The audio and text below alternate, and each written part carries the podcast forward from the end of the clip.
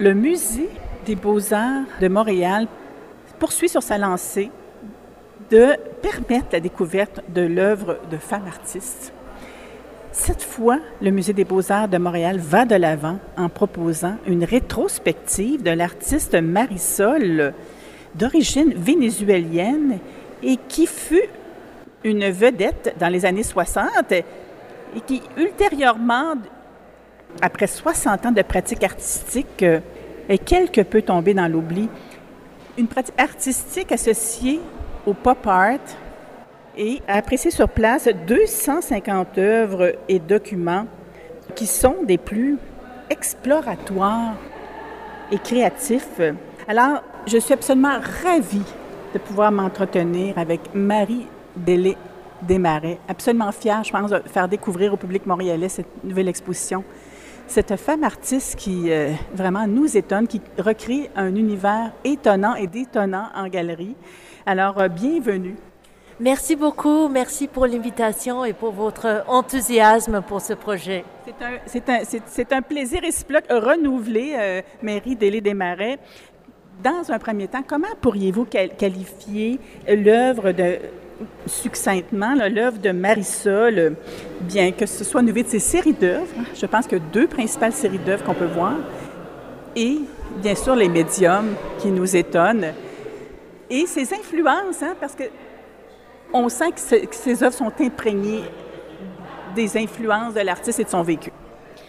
Marisol était une artiste complètement singulière et novatrice. Il n'y avait personne à part d'elle dans les années 60 qui faisait des sculptures en bois grandeur nature, qui combinait des éléments euh, dessinés, des et des objets trouvés et qui était... et qui déjà explorait l'anthropomorphisme. Mais euh, absolument, en fait, elle tirait de la culture euh, populaire pour traiter des sujets aussi pertinents et variés que euh, justement l'intelligence animalière, les questions environnementales, les questions féministes, le rôle des femmes dans la société. Aussi, Marisol était très très anti-guerre, donc certaines de ses sculptures euh, questionne l'impact de la guerre sur euh, l'humanité et aussi sur euh, les espèces animaux. Parce que déjà, déjà tournée vers l'environnement et l'impact de nos activités sur la faune. C'est ça. Maintenant, on peut dire avec de recul qu'elle était vraiment perspicace parce qu'elle était à fond dans ces questions dans les années 70 et on voit que, bon, on, aurait pu avoir un peu plus de, de ce type de travail pour nous forcer d'agir euh, et de mieux garder notre planète. Alors, principalement, vous nous dites que c'est ce qu'on peut retrouver ici et apprécier sur place, ce sont des sculptures grandeur, pour un, un grand nombre grandeur nature, des dessins, des photographies. Oui, en fait, euh, l'exposition, qui est la plus grande rétrospective euh, jamais consacrée à l'artiste, regroupe 250 œuvres ainsi que les documents archivales et des dessins qui témoignent de la richesse de sa pratique artistique au fil des décennies. On peut non seulement voir les œuvres iconiques des années 60, mais aussi euh, les œuvres qui sont moins connues, qui datent du euh, début de sa carrière ou... oui, les euh, années 50, il y a une section consacrée aux années 50. Et, oui, des années 50, quand elle venait juste de s'installer à New York, et ensuite, plus tard, dans les années 70, euh, après qu'elle a fait un voyage à Tahiti, elle est rentrée à New York et elle a créé toute une série qui traitait la vie euh, sous-marine euh, avec des sculptures qui combinaient les hommes, les poissons. Elle a mis sa propre figure sur des énormes poissons de 11 pieds de long. Donc vraiment, je vous dis là, c'est complètement euh, singulière et qui... Plusieurs phases où elle faisait des changements qualifiés de radicaux à son approche. Elle a fait beaucoup d'explorations, ce qui étonnait, ce qui a étonné le public à plusieurs reprises. Mais absolument, c'est vrai. Elle se renouvelait beaucoup. Euh, elle se renouvelait beaucoup euh, pour, euh, pour le bien ou pour le mal en termes de sa réception critique, parce que c'est sûr que sa pratique des années 70 et après a été moins bien reçue. Comment vous expliquez cette baisse d'intérêt dans les années 70? En fait, je, je vous dis que... Alors qu'il n'y a que des, des merveilles ici, là. Euh, mais, mais, mais, mais, merci de le dire. Euh, mais je pense que les gens euh, s'attendaient à ce qu'elle continue à faire ce qu'elle faisait dans les années 60, mais elle voulait faire quelque chose de différent. Comme je vous ai dit, elle a passé du temps à l'extérieur des États-Unis. Elle est devenue beaucoup plus engagée au niveau euh, euh, environnemental et euh, en fait, elle, elle, voulait traiter des, des injustices sociales et comment elle commençait à faire des monuments publics et aussi à explorer des thèmes. Qu'est-ce qui a changé dans sa pratique dans les années 70? Mais c'est ça, c'est qu'on on voit beaucoup euh, plus d'engagement avec les questions environnementales, un intérêt pour la vie euh, sous-marine, aussi une exploration de sa propre corps, son propre corps, qui, en fait, il faut dire que son corps... C'est ce qui nous étonne énormément. Mais tout à fait, on retrouve son corps dans plusieurs de ses sculptures euh, dès le début de sa carrière, mais euh, dans les années 70, il y a un élément qui a beaucoup plus sombre et vulnérable euh, dans la façon dont elle utilise son corps. Elle s'est mise, par exemple, toute nue pour créer une lithographie. Donc, c'est-à-dire qu'elle a mis son corps euh, nu euh, sur la pierre lithographique pour créer une, une estampe. Elle a... Vous nommez quelque chose d'important parce qu'elle a utilisé beaucoup son corps dans plusieurs de ses œuvres, ce qui la démarque. Oui, euh, absolument. Euh, euh, des, certaines critiques à l'époque disaient qu'elle était une narcissiste. Exhibitionniste. exhibitionniste, narcissiste. Mais en fait, moi, je vois ça complètement euh, autrement, c'est-à-dire à travers sa propre figure, elle explorait euh, toute la rangée des, facettes de, de, de l'identité euh, féminine. Elle aussi proposait une modèle euh, de, naviguer le monde qui était euh, anti-cartésien, c'est-à-dire que c'était une modèle beaucoup plus collaboratrice beaucoup plus euh, participatoire et qui ne proposait qu'une être, qui ne proposait pas qu'une être pour être juste une seule chose, mais en fait euh, multiple et que l'identité est construise à travers l'interaction avec les autres. Ce qui est encore plus intéressant parce que Marisol était elle-même très très solitaire, mais elle a créé des figures euh, multifigures euh, qui oui, peuplaient ce monde. Ces œuvres sont effectivement très multidimensionnelles. À la fois, il y a, il y a question de société, il y a, il y a question d'événements, mais il est question aussi de sa propre, son propre parcours personnel.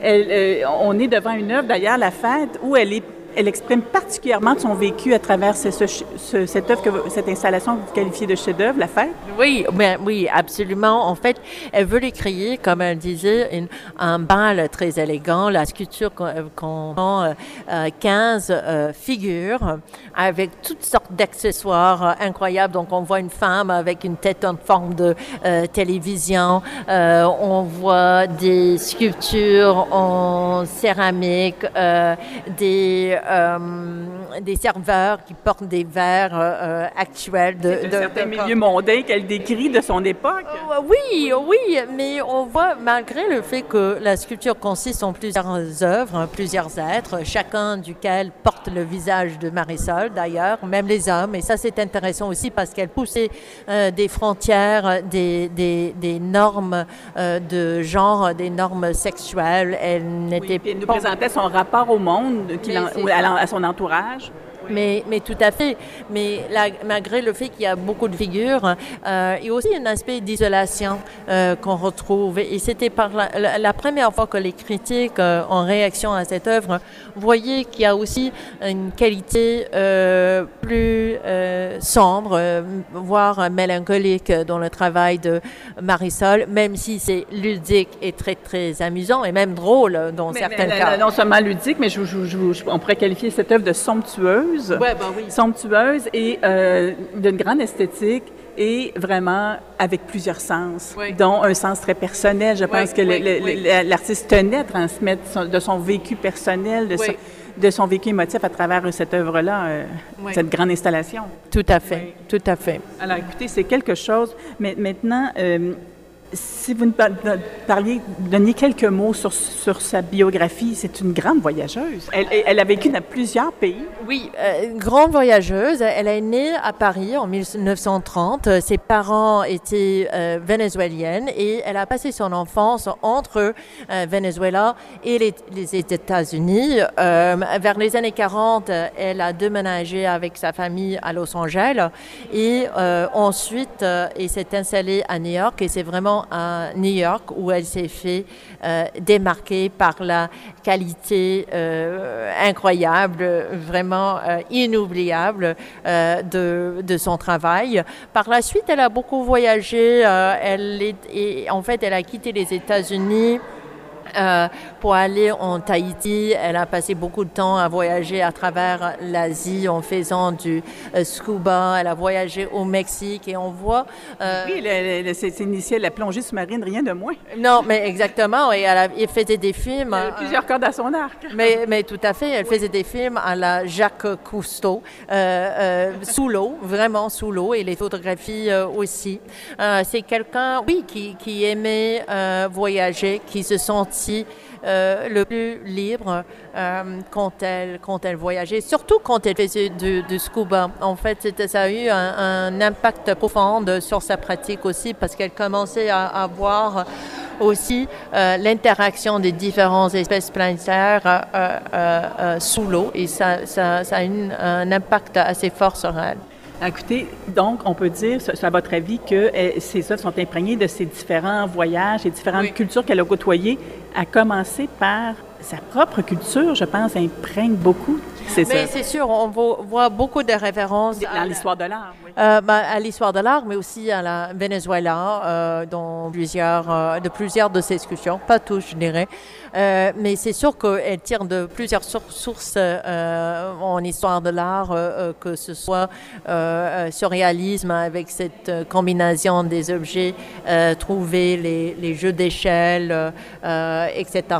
Elle était l'art précolombien aussi est vraiment très apparent. Sûr, même l'art d'Auguste Rodin qu'on voit cité un peu dans ses sculptures. L'expressionniste abstrait, comme vous avez bien mentionné. Oui, oui, un peu de, un peu de ça aussi, mais euh, oui. précolombien, je pense, prédomine. Oui, oui mais je dirais pas euh, trop, même si elle fréquentait beaucoup des artistes de euh, l'expressionnisme abstrait, elle, sa pratique était très, très différente. Elle ne faisait pas de la peinture sur toile, elle faisait des œuvres figuratives que eux, ils ne faisaient pas, donc quand même différentes, même si elle connaissait beaucoup de ces artistes. Elle a connu son succès justement à New York, comme vous avez mentionné, mais aussi en côtoyant Andy Warhol. Bah oui, Andy Warhol était un grand ami de l'artiste. Elle a figuré dans quatre de ses films, dont deux euh, qui sont présentés euh, ici au musée. Euh, et donc, oui, vraiment, elle était parmi les artistes les plus photographiés de son, de son époque. Et c'est quand même remarquable qu'elle est si peu connue aujourd'hui. Et c'est justement pour cette raison. Elle était très discrète, c'est pour ça qu'elle serait tombée dans l'oubli. Mais bon, un peu, un peu aussi. ces changements d'approche, de, pratiques artistiques à différentes époques. ben, ben oui, mais aussi le fait qu'elle a quitté les États-Unis un peu au sommet de son renom, euh, de sa, au sommet de sa gloire, en disant, euh, parce qu'elle... elle a pu tomber dans le confort du succès, peut-être? Mais un peu, oui, oui. Et elle avait un peu marre de la culture euh, de, commerciale qu'elle voyait autour d'elle. Elle était très anti-guerre. Elle voulait un changement de, de scène. Et donc, je, je, je, je, suis super contente de partager cette œuvre avec le public montréalais parce que je pense que... Oui, imprégné de critique sociale et qui, qui fait en sorte qu'on peut la, la, qualifier de visionnaire avant son temps. Marie-Délé Desmarais, en terminant, si vous ne faisiez un tout petit survol très rapide du parcours proposé au public en, résumé. ah, ah oui, c'est déjà nous avez tellement transmis d'informations sur l'univers, euh, l'univers très dense de cet artiste. Mais euh, alors, euh, l'exposition contient 250 euh, œuvres et documents, incluant les et aussi euh, des œuvres sur papier, notamment des dessins exquises. On commence avec. C'est un parcours chronologique. Mais, hein? j'allais dire que c'est un parcours qui est à la fois chronologique et thématique. On commence dans les années 50, on passe dans les années 60 où on voit ces œuvres vraiment les plus iconiques qui étaient très très connues à l'époque. Ensuite, on passe dans les années 70 où on voit euh, toute son exploration euh, artistique des thèmes euh, sous-marines. C'est magnifique ça. Oui, oui, oui. C'est bizarre parce que cette l'exposition où elle a montré ses œuvres en 73 n'était pas très bien reçue, mais sont parmi mes œuvres préférées de l'artiste. On et moi aussi. ben, c'est vraiment hallucinant, des énormes poissons, etc. ensuite, on voit une série d'œuvres qu'elle a euh, fait dans la mi, euh, mi années 70 où elle utilisait euh, son corps d'une façon très très vulnérable plus, bah, je dirais même plus vulnérable euh, que dans les années précédentes, une exploration profonde et des fois brutale, violente euh, de son propre euh, corps et de son propre identité. Et on termine avec... oui, je vous dirais que certaines œuvres font, font un choc. Par exemple, un pied avec un talon haut, là, ça m'a marqué. Oui, ouais, c'est quelque chose, c'est quelque chose. Et on termine avec une galerie dédiée à ces œuvres, ces monuments publics.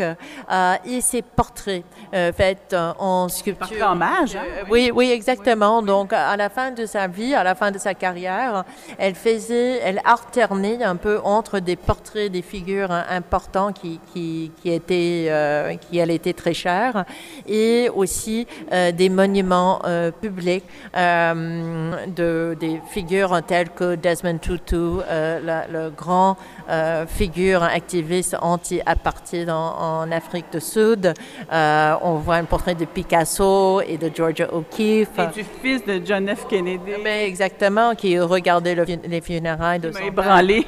Oui, oui, oui, c'est vraiment, il y a une telle vulnérabilité et authenticité. Dont et de, de, de, choisir le fils, c'est quelque chose de très féminin, une approche très féminine. Ben, oui, oui. Dans ce choix de sujet pour euh, souligner l'assassinat de John F. Kennedy. Ben, oui, oui, oui, il y a une...